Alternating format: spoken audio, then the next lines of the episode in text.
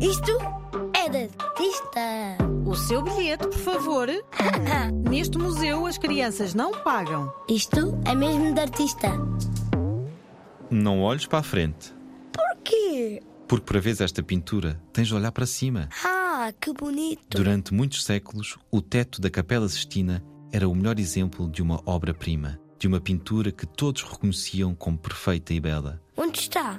Na Basílica de São Pedro, no Vaticano, onde mora o Papa, a figura mais importante da Igreja Católica. E se esta foi e ainda é uma das pinturas mais famosas, o seu autor, Miguel Ângelo, também foi considerado, durante muitos séculos e ainda hoje, um dos maiores pintores de todos os tempos.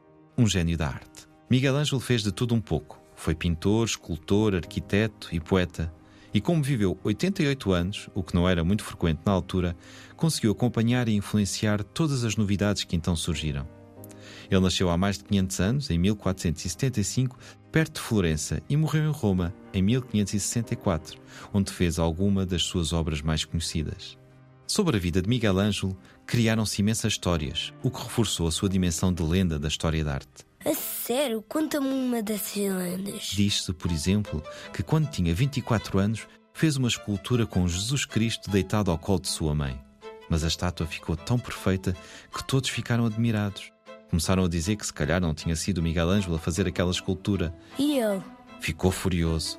Entrou à noite na igreja onde a estátua estava e assinou o seu nome num fio que a Virgem Maria tem ao peito. Uau! Sim, é a sua única obra assinada e a estátua foi depois muitas vezes copiada. Outra lenda, por favor. Há muitas. Também se conta que havia um pedaço de mármore, uma pedra muito utilizada pelos escultores, que tinha um buraco na base. Por isso, ninguém conseguia usá-lo para nada. Todos menos o Miguel Ângelo. A partir desse pedaço de mármore rejeitado por todos, ele criou o David, uma das suas esculturas mais famosas. E o que fez ao buraco? Integrou-o na escultura, fazendo com que as pernas do homem ficassem um pouco mais afastadas do que o habitual. Mas ninguém nota. Uau! Só mais uma, só mais uma. Está bem, mas primeiro diz-me: como é que achas que ele pintou este teto? Não faço ideia. Foi necessário colocar lá uns andaimes, é claro, muito altos, porque o teto também é muito alto. Mas o Miguel Ângelo estava sempre a levar com tinta em cima dos olhos. Às vezes ficava todo curvado. Foram quatro anos em que trabalhou sozinho, sem ajudantes. Também se diz que fechava sempre a porta à chave, depois só queria mostrar a pintura quando estivesse terminada. Um dos mais curiosos era o Papa Júlio II, que lhe encomendou a obra. Quando a viu, ficou deslumbrado. É mesmo grande. São mais de 500 metros quadrados de pintura que representam os principais episódios do Antigo Testamento, a primeira parte da Bíblia, o livro sagrado dos católicos. Em vários episódios, explica-se como é que Deus criou o mundo. Veja ali um sol. Sim, é a criação da luz. E ao lado, o que vês? Dos dedos de caras. Sim, é a criação do homem. É uma das imagens mais conhecidas de todos os tempos. Mostra o toque de Deus, tão divino como a pintura de Miguel Ângelo.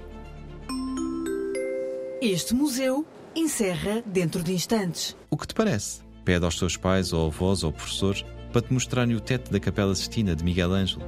Também o poderás encontrar no Instagram da Rádio Zig Zag. Mesmo de artista.